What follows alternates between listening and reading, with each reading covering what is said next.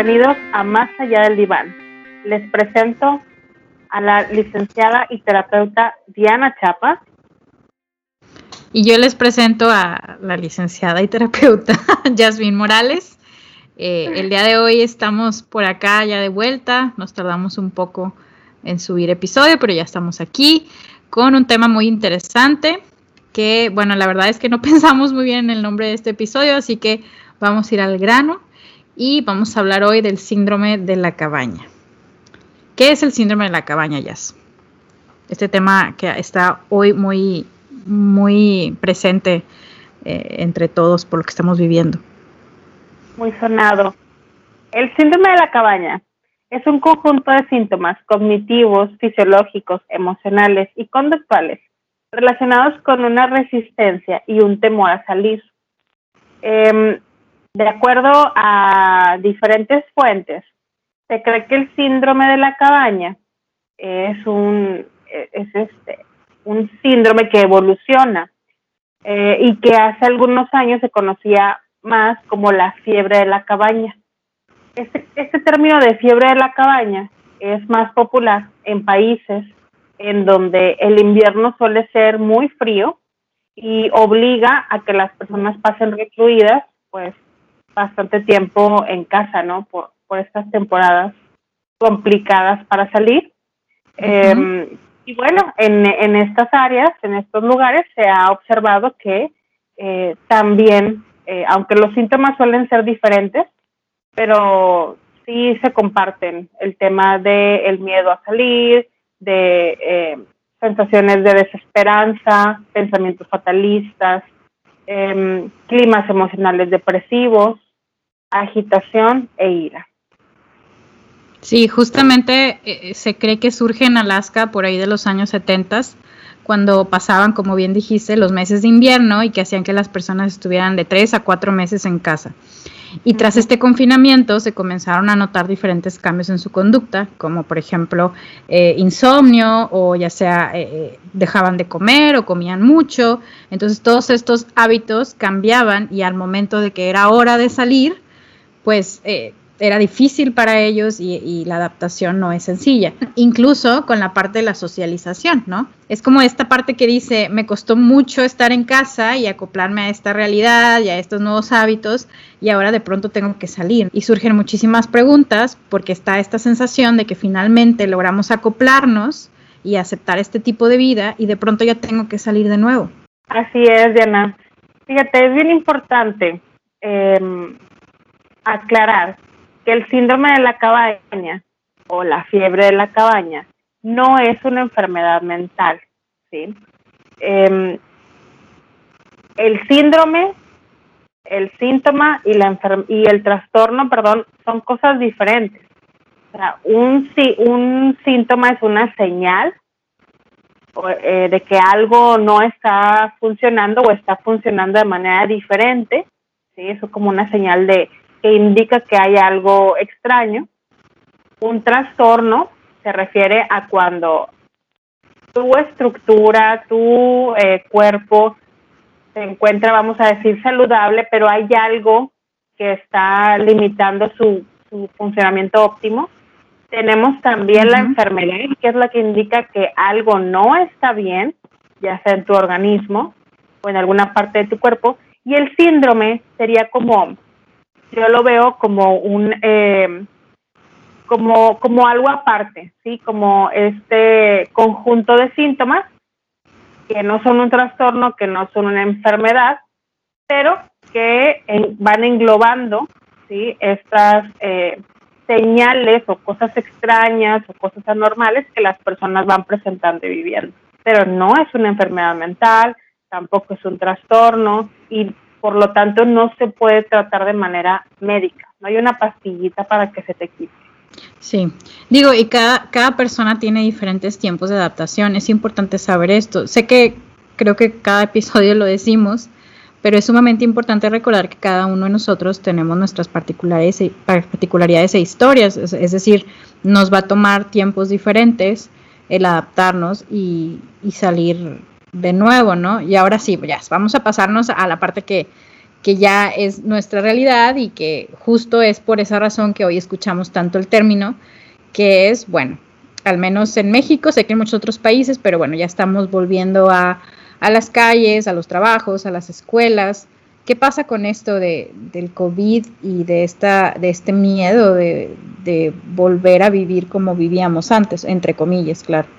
Fíjate, Diana, eh, hay que recordar que el miedo es como un acompañante silencioso, ¿sí? No necesariamente lo sentimos.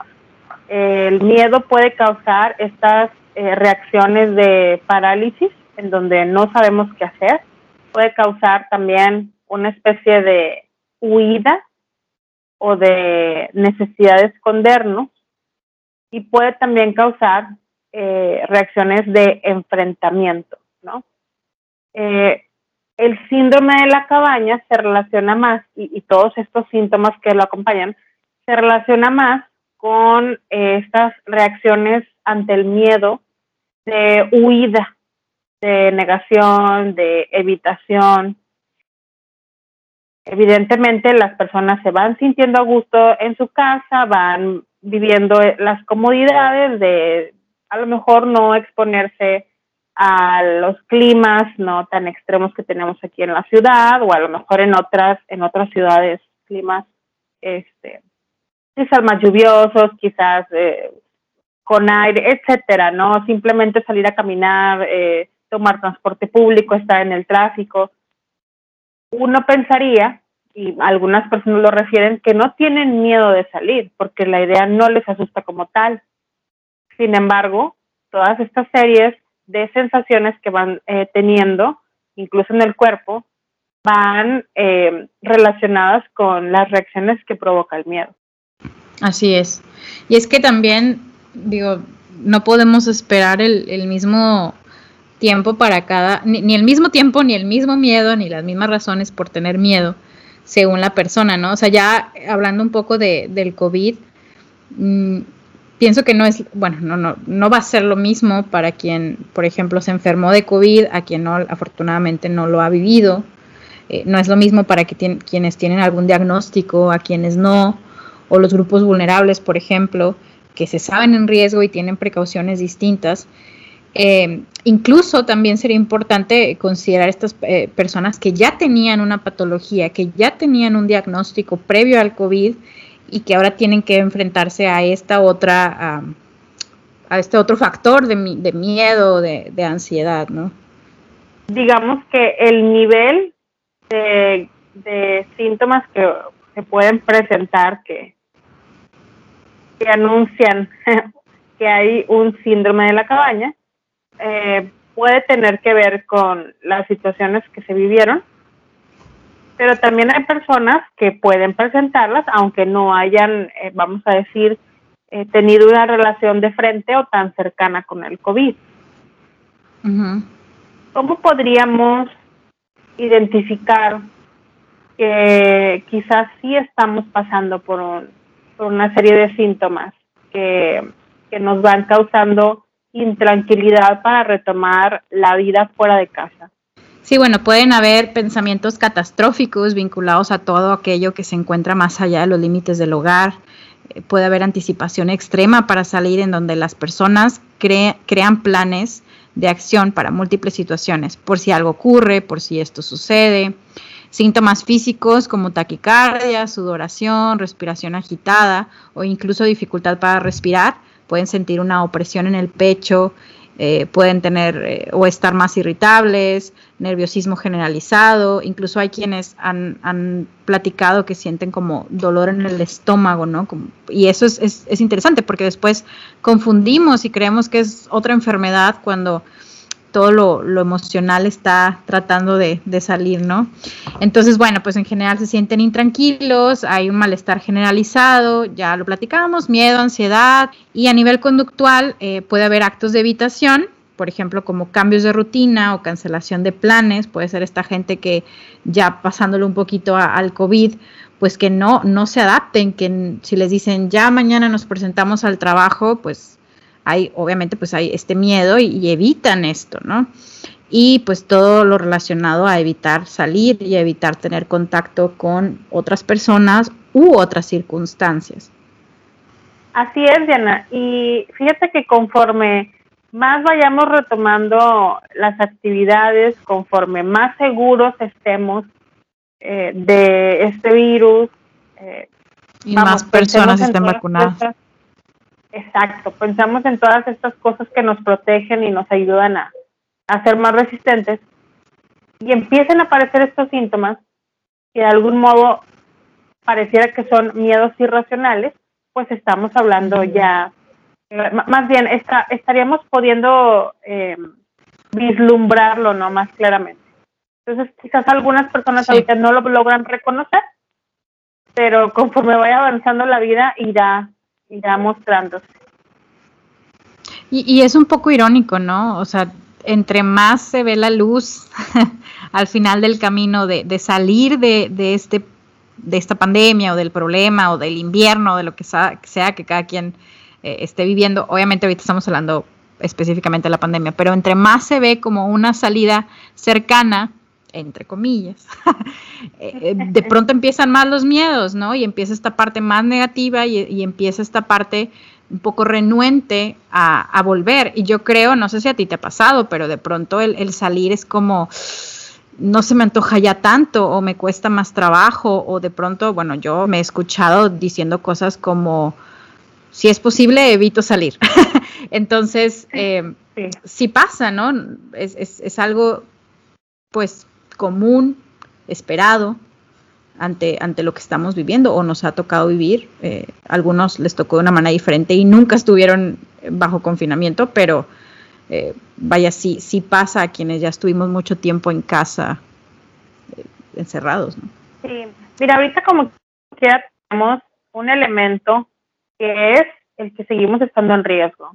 De algún modo, esto que estamos diciendo el día de hoy quizás se ajustará más al futuro a los meses siguientes, en los días siguientes. Quizás a lo mejor será más aplicable el próximo año, pero sí es importante eh, que vayamos eh, pues sabiendo, ¿no? Informándonos en que eso que te está pasando tiene un nombre, que eso que te está pasando no tiene que ver con que te estés volviendo loco, loca o que, o que estés teniendo alguna enfermedad, ¿no? Sí existe una una reacción ante el paso de una etapa a otra, una etapa de confinamiento a una etapa de, no confinamiento, una etapa más libre, digámoslo así. Y es que incluso se han incrementado las demandas de o, o las solicitudes de, de, tratamiento, ya sea psiquiátrico o psicológico, por cuestiones de ansiedad. La, APA, la Asociación Americana de Psicología, en el 2020 hizo así una encuesta a diferentes terapeutas y se dio cuenta de que incrementó un 70% la cantidad de pacientes que acuden por trastornos de ansiedad. Entonces la pandemia sí trajo, como ya lo hemos platicado antes, situaciones de salud mental. Ahora, lo que sigue es la parte post pandemia. Sé que no ha terminado, pero que ya estamos sintiendo que avanzamos un poco más. Entonces, eso no quita toda la parte emocional y todo lo que nos ha costado, ¿no? Entonces es importante, como bien dices, identificar y ver qué podemos hacer con eso. Incluso, bueno, hoy en día ya escuchamos la fobia al coronavirus, ¿no? La, la coronafobia, que es una de estas muchas palabras que hoy en día conocemos a las que se les agrega el prefijo corona. Sin embargo, ese término ya es aceptado en áreas de la salud y, y hoy en día encontramos instrumentos para medir o encontrar la escala de fobia o la ansiedad debido al coronavirus. Hay una, escala que te pregunta una serie de cosas relacionadas como que para ver si tienes como esta fobia. Eh, y desde la parte psicológica, desde la parte psicosomática, ver en qué partes del cuerpo puedes ubicar este miedo. Eh, ya, ya como lo, dijimos, ¿no? Insomnio, malestar general. Está la parte también económica. Hay gente que está sufriendo por, por la cuestión de lo que conlleva económicamente el COVID. Y está obviamente la parte social, que es esta parte de sentirse ansioso si alguien tose, estornuda, si alguien usa mal el cubrebocas. Eso ya me pasó una vez. que, o sea, ver gente que usa mal el cubrebocas me causó entre angustia y molestia, ¿no? O sea, una cosa muy curiosa, ¿no? Entonces, todas estas prácticas nuevas que se, que se viven en un nivel social, pues de pronto pueden ser, mm, pueden ser señales de que estamos a lo mejor pasando por una fobia. Sí, y, todas estas palabras, como dices, que van por ahí surgiendo, aunque tienen relación unos con otros, em, pues el colectivo los crea para poderle dar un sentido a esto que no termina de tener sentido. Em, algunas de las personas que empiezan de nuevo a ir a la escuela, que empiezan a ir a, trabajar a sus em, oficinas, eh, a sus a las instituciones en donde laboran, ¿no? Van expresando que se les olvidan cosas, que olvidan el cubrebocas, eh, incluso que cuando están en la calle se sienten desubicados, que no terminan de sentirse a gusto con la gente y que, y que a veces no saben eh, cómo hablar con la gente, ¿no? Sabemos que para tener eh, un contacto con las personas hay ciertas reglas que se siguen, como las reglas de, de escuchar y luego hablar, saber en qué momento interrumpir o no interrumpir, ¿no? lo que expresamos con nuestro lenguaje corporal. Y, algunas personas eh, me, han comentado que esto lo sienten muy ajeno. Y, fíjate, es curioso porque incluso la parte de las expresiones faciales, bueno, no sé si te ha pasado, pero el usar el cubrebocas, claro, los ojos pueden de alguna manera hablar, ¿no? Pueden notar cuando alguien sonríe, cuando alguien está preocupado, pero incluso yo me he notado que en situaciones en las que no debería, estoy haciendo muecas, por ejemplo, pero como yo sé que no me pueden ver, eh, me permito hacerlo. Pero ¿qué va a pasar el día, que espero sea muy pronto, en que ya no use cubrebocas, ¿no? O sea, sí, sí va a ser como, no, no sé si reaprender, pero sí como volver a, acostumbrarte a esta parte social de lo que, de lo que es correcto, incorrecto, de lo que se ve bien, de lo que se ve mal, digo, porque finalmente pues uno trata de comunicarse y, y, pues no ser grosero, ¿no? Ah, entonces esas caras que hacías, Diana, no, no eran propiamente... no, no, lo deseabas propiamente, ¿no? No era conciencia. Sí. pues eh, eh, estamos, y mira, es que la vida es cambiante. El, el aprender y el reaprender es constante, ¿sí? Creo que eso es lo que caracteriza a la época que estamos viviendo ahora. En realidad en todas las épocas ha existido, y siempre uno, siempre las personas han tenido que adaptarse, a reaprender. Em, lo que sí ocurre ahora es que todo es más rápido. Cuando ya estás acostumbrándote a una cosa o a una práctica, pues ya surgieron más, ¿no? Cuando apenas estás dándole sentido a lo que te pasa, ya surgió otro término que explica que te ocurre otra cosa. Em, y bueno, ahí cada quien irá dándole sentido a esto que va sintiendo, a esto que va pensando. Lo importante es darle sentido. Y saber detectar, ¿no? Yo creo que ahorita que, que me quedo pensando, creo que justamente el hablar de un modelo híbrido, de esta famosa palabra, es justamente el claro ejemplo de lo que estamos viviendo. O sea, las cosas deben de ser paulatinas. ¿Sí? Eh, el, un día sí vas, el otro día no, o ciertos días tienes que ir, o el horario se ha cambiado. Me pasó hace unas horas donde yo preguntaba la hora de entrada y era como, bueno, mira, normalmente entramos a esta hora, pero por ahorita por el modelo híbrido está esta otra hora. Entonces es reajustar todo, ¿no? Eh, y es un claro ejemplo de que tenemos que hacerlo poco a poco. Y, y digo, quienes sí hemos estado un poco más encerrados, eh, y yo creo que por eso hoy en día se habla tanto de la resiliencia, ¿no? ¿Cómo no vamos a hablar de ella si la estamos viviendo a diario? Si tenemos que afrontarla, afrontar las situaciones, tratar de salir adelante. Entonces, en una época de pandemia me parece una palabra súper importante que, y bueno, más que palabra, algo que tendríamos que estar eh, trabajando y buscando, ¿no? Ser resilientes. Y todo esto que mencionas pone eh, en resistencia la comunicación. Cuando algo está cambiando constantemente, constantemente nos vemos obligados a estar comunicando estos cambios. Muchas veces vamos por la vida creyendo que la comunicación ya está dada, que existe un sentido común, que todos pensemos lo mismo, ¿sí? Y hoy nos damos cuenta que no, que esos referentes que iban organizando nuestro pensamiento, nuestras acciones, nuestra vida, ya no operan. Ahora son otros. Sí. Como si nos hubieran cambiado la brújula del vivir. Sí. ¿Sabes qué me recordó? ¿Viste este? Pues no sé si es meme, pero esta como imagen o frase de.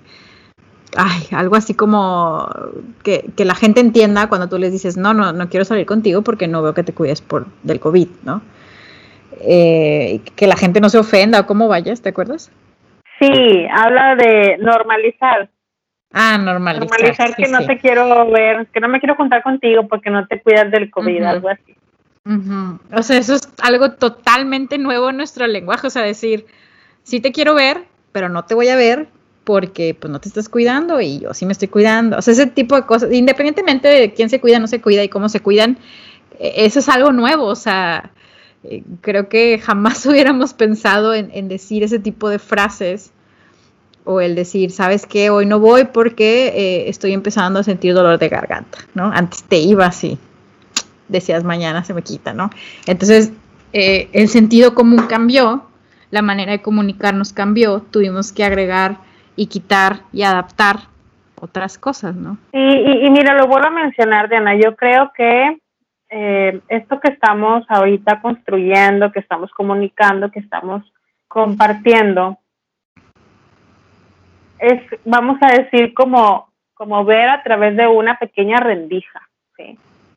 ver a través del hoyito de una pared. O sea, no estamos viendo la imagen completa porque seguimos todavía muy sumergidos en todo esto que está pasando. Eventualmente, conforme vaya avanzando el, el tiempo, iremos comprendiendo otras cosas. Pero yo creo que ahorita lo más importante, o una de las cosas muy importantes, no, no más importantes, sino hay muchas muy importantes, es el que podamos atendernos. ¿sí? Como tú decías ahorita, antes nos íbamos al trabajo, a la escuela, a entornos de diversión, aunque estuviéramos enfermos, aunque tuviéramos un montón de gripa, quizás influenza, que es como es, esta de, de las gripas más, más graves, ¿no? hay más contagiosas, y nos íbamos, ¿sí? No teníamos una conciencia del contagio. Em, y ahora sabemos que hasta las prácticas de la vida cotidiana y particular de cada uno afectan a los demás. Sí. Que, es Muy, muy, impactante. Sí, sí, sí, sí. Ya cuando, cuando le escarbas y profundizas un poquito es como, wow. Porque antes, o sea, ¿sabes en dónde lo veo mucho? En la práctica de soplar las velitas del pastel. Creo que es una práctica que ya se va a perder, espero, eh, no sé, no sé, es una práctica muy linda, pero que es un claro ejemplo de cómo ahí eh, el otro, o sea, lo deja de hacer porque está pensando en que no quiere contagiar a los demás. Y eso, pues es lindo, ¿no? O sea, es lindo tener un poquito más de conciencia de, de cómo mis acciones repercuten a los demás. Fíjate, de algún modo, sabemos que estamos conectados con otros que ni siquiera estén necesariamente presentes. Incluso lo que hagamos a puerta cerrada, sabemos que también afecta. Y, empezamos a vislumbrar los alcances. Cuando una persona eh, identifica que tiene síntomas de COVID y después de sus pruebas le confirman que sí, es muy, es muy impactante toda esta serie de eh, pensamientos y sentimientos que empiezan a aparecer y las personas refieren que lo primero que aparece en su mente es un mapa enorme de todos los lugares en los que estuvieron, las personas con las que convivieron, quiénes son los posibles que quizás eh, pudieran estar eh, contagiados. Y a su vez la red de esas otras personas que a su vez la red de otras personas. Entonces empieza, me, me, comentaban, empieza a aparecer así como una serie de mapa enorme de telaraña, que no es más que la muestra de que estamos más conectados de lo que nos imaginamos. El otro está más presente en nuestras vidas de lo que de lo que estábamos acostumbrados a reconocer, por más individualistas que, que queramos ser, ¿no? Exacto, porque somos seres sociales, estimados escuchas. Y, qué bonita capacidad de análisis, ¿no? O sea, ¿dónde estuve, con quién estuve, qué toqué, cuándo toqué? O sea, es una... Te vuelves como más... Observador. Como más observador, o pones más atención a los detalles, a la gente es una buena oportunidad, digo, ya, ya nos desviamos un poco de tema y no, al mismo tiempo, ¿no? Pero es una buena oportunidad de, trabajar la, empatía, ¿no? Y, de trabajar esta parte social que a veces olvidamos, que, es chistoso porque no nos vemos tanto en persona, pero sí tenemos un impacto muy importante socialmente, nuestras acciones y, nuestras decisiones. Sí, y la responsabilidad que asumimos o no porque aunque no la queremos asumir, está por ahí. Sí. Pero bueno, entonces, ¿cuáles serían, ya, ya volviendo al tema, cuáles serían las recomendaciones, por ejemplo, si yo noto que tengo algunas de estas conductas, miedos o, o, incluso malestares, ¿no? ¿Qué sería lo que tú les recomendarías, Jazz? Pues lo principal es recordar los síntomas, ¿no? Y los voy a volver a mencionar. Síntomas como dificultades para concentrarte, irritabilidad, pensamientos catastróficos, em, una anticipación extrema para crear planes eh, en donde puedas salir de casa. Eh, síntomas físicos como taquicardia, sudoración, respiración agitada, dificultad eh, para tomar decisiones, opresión en el pecho, irritabilidad, nerviosismo generalizado. Em, una sensación constante de intranquilidad, sin un objeto aparente, de malestar, de preocupación. Y a nivel conductual, cambios de rutina, como lo mencionaba hace un momento, cancelación de planes o considerar en extremo múltiples variables para poder decidir algo tan cotidiano.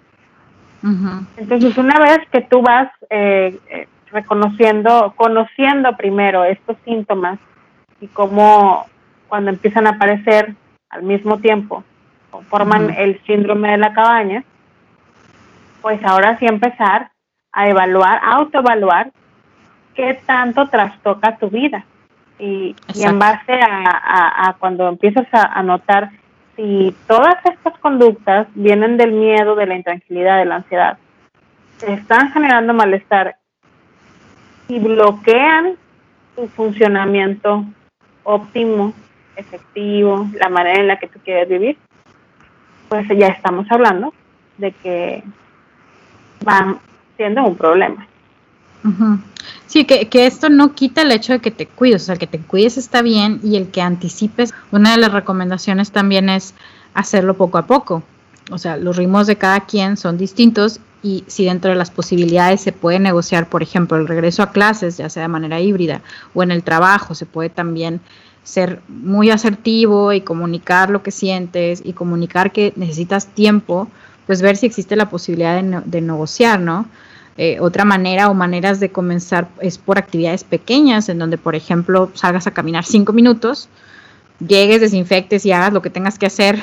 Y, como tú dijiste, evalúes cómo te sentiste, cómo te funcionó, si te funcionó, y poco aumentar el tiempo. A lo mejor un día te animas a ir al supermercado, ¿no? A lo mejor un día ya te animaste a ir al trabajo, pero tenemos que empezar a hacerlo porque eh, finalmente tenemos que evaluar cómo va poco a poco eh, cómo lo vamos sintiendo poco a poco y si lo que hacemos, eh, por ejemplo, eh, el desinfectar o el, cambiarnos de cubrebocas cada, cierto tiempo, usar doble cubrebocas, etcétera, es, es, es lo que necesitamos para sentirnos seguros o habrá algo más que ocupemos, ¿no? Y, dijiste algo muy, muy importante, Diana, que es el expresar cómo te sientes. mientras más guardemos los sentimientos, eventualmente saldrán y a lo mejor con más fuerza. es importante que tú puedas decir a las personas esto, este meme, este chiste, ¿no? Que decíamos hace un momento, oye, hay que normalizar, decir no te quiero ver porque yo sé que no te cuidas del COVID. ¿sí? O sea, poder decir tengo miedo, poder decir, ¿sabes qué? Me estoy sintiendo intranquilo porque aquí en donde estamos hay mucha gente. O incluso decirle a la persona que está detrás de ti formado quizás en alguna fila, ¿no? De algún trámite, de estos trámites que tienes que hacer físicamente, ¿no? A fuerza, que puedas decirle, puedas darte el permiso de ser respetuoso, ¿no? Siempre y decir al otro, oye, eh, necesito espacio, me, me, voy a mover porque hay que tomar licencia, se nos está olvidando, etcétera, ¿no? Sí, sí. Y, y tener también nosotros la, vaya, también pasa que uno a veces eh, no se da cuenta y se puso mal, bueno, no, no se puso mal, se, se, le hizo fácil y se quitó el cubrebocas y luego se le olvidó, ¿verdad? A veces pasa que se te olvida, ya. Ay, a mí, y tener yo, esta... miren, yo les confieso, yo no puedo todavía integrar el cubrebocas a mi vida. Tengo una estrategia en donde yo me muevo en, en, en auto, no sé qué sería de mí si no tuviera un auto. No, claro, eventualmente lo hubiera, este, me hubiera inventado otra cosa, ¿no? Pero yo cargo con un paquete de cubrebocas en el auto porque siempre se me olvidan, siempre los pierdo, se me caen. O sea, soy como un, yo creo que los niños que van a la escuela ahora cuidan más su cubrebocas que yo. Te lo juro. o sea, tengo una resistencia al cubrebocas. sí, no, bueno, y es que todos estamos aprendiendo, ¿no? Y, y habrá quienes sean muy disciplinados con desinfectar y otros que todavía estemos aprendiendo a, que hay que hacerlo, ¿no? Y ser justamente el otro día que, que, tomé un Uber, hace mucho que no tomaba un Uber para ir a tu casa, y me decía el, el chofer que cuando veía a alguien que traía mal puesto el cubrebocas o no lo traía, les decía. Y la mayoría de la gente se molestaba. Entonces él decía, es que es un pleito, o sea, ni siquiera les estoy diciendo algo malo, les estoy diciendo pues algo para protegernos los dos, ¿no? Y entonces a lo que voy es que pues, pues tener esta capacidad de decir, ok, sí, me equivoqué, este, va, tienes razón, ¿no? Porque al final del día es, te cuido, te cuido a ti, me cuido yo, ¿no? O sea, nos cuidamos todos. Entonces poder decir, sí, sí, eh, tienes razón. Perdón, es esta parte de integrar al otro en la vida, entender que existe un otro. Exacto, exacto. Y que el otro habla también tiene voz. no nada más es un objeto. Tiene voz y a veces no tenemos control sobre él y nos da sorpresa, no sabemos qué nos va a decir. Así es. Pues hemos llegado al final. Sí, ya acabamos. Hemos dicho todo lo que teníamos que decir. pues como, pues, como decimos en un momento, ¿no? Estamos hablando para el futuro. sí, este, probablemente faltaron cosas, pero pues si no hacemos otro capítulo, otro episodio, siempre digo capítulo. Sí, este, pero pues sí queríamos hablar de esto desde hace mucho, pero no se había dado la oportunidad, sobre todo por, por la situación que estamos viviendo, ¿no? Ya, bueno, ahorita en México el regreso a clases y un sinfín de cosas que estamos viviendo, como en todos lados, seguro, pero eh, pues esto conlleva un montón de, de situaciones personales y sociales que tenemos que afrontar y que tenemos que ver y, ser creativos, ¿no? En, por ejemplo, tú cargas con tu cajita de cubrebocas, hay gente que, eh, no lo sé, o sea, cada quien va creando sus, sus estrategias y, son creativos en, adaptarnos poco a poco. Sí, eh, incluso esto, Diana, recuerdo que tú decías hace unos meses que debería de existir un porta cubrebocas, ¿te acuerdas? Ahorita ya existen, ya hay collares, ¿no? Donde te cuelgas el cubrebocas. Está bien bonito. Eh, para mí no sería suficiente, yo necesito además del collar como una caja, en donde cargar una caja de cubrebocas, porque que, que, me lo pueda pegar al cuerpo, porque incluso fíjate, es, esto que, que menciono, ¿no? O sea, incorporar este nuevo órgano. ya, ya hemos incorporado el celular como una extensión de nosotros pues ahora el cubrebocas, el gel, el antibacterial es otra extensión. Y cuando no lo tienes, es bien chistoso descubrir que no puedes ni siquiera entrar a una tienda a comprarlo porque no lo tienes. ¿no? Ah, sí, sí, sí, sí. Si, yo les contara lo que me ha pasado. Sí, o sea, tenemos ahora estas nuevas extensiones que por ahora son parte de nosotros, literal. Así es, así que sigámonos cuidando. Bien importante tener una red de apoyo. Eh, si mi red de apoyo pueden ser amigos, familia, vecinos y también decir, oye, pues a lo mejor ocupo ayuda de un profesional, también se vale, eh, porque esperemos pronto podamos integrarnos de nuevo, cada quien a su ritmo, pero bien importante identificar y pedir ayuda si es necesario, ¿no? Así es. Y, y pierdan el miedo, de verdad, a andar con su gel antibacterial, a echar La vergüenza, ¿no? Más que el miedo, como la vergüenza. perder la vergüenza, perder la vergüenza. Sí. Sí, ya sé de las que llega y casi creo que te dice, abre la boca y te echa. Pero está bien, más vale. Sí. Em, recuerdo que hace, el, bueno, cuando Trump era presidente en Estados Unidos, en algún momento yo quiero pensar que a modo de una broma de mal gusto, dijo que se podían beber, ¿no? una de estas sustancias para desinfectar. Y hubo personas que le hicieron caso. O sea, claro, yo soy de esas. Yo quería, no, no, no, pero, pero en verdad, o sea, yo tenía un instinto de, de, de también ponerme like solo, desinfectante en la boca, ¿no? De ser posible. pero bueno, no se puede porque no se hace daño. Este, Exacto, pero por favor, no no, no, no, no, o sea, mm, esto no se hace, pero sí se puede poner en las superficies, ¿no? Exacto, sí.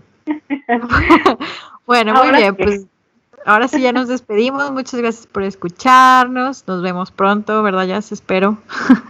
sí, nos veremos pronto y cualquier eh, duda que tengan, si algo de lo que hemos mencionado aquí despierta pues más incógnitas, por favor compártanos y también compártanos eh, temas de los que les interese que hablemos en este espacio. Así es. Gracias, hasta la próxima. Ay, redes sociales, ya. Bueno. Ah, sí, no, no nos vamos, no nos vamos. Redes sociales, em, más allá del diván en Facebook. Más allá del diván MX en Instagram. Sí, Diana Ah, ah sí. Y Yasmin Morales, psicóloga también en Instagram. Yasmin Morales por todos lados. ¿Cómo? ¿Yasmin Morales qué? Por todos lados, ¿no? En Facebook, en Instagram. Ah, pues, en la web. Yasmin Morales por todos lados. Muy bien. Ahí está. Sí, sigan allá. bueno. Hasta, luego. Bye.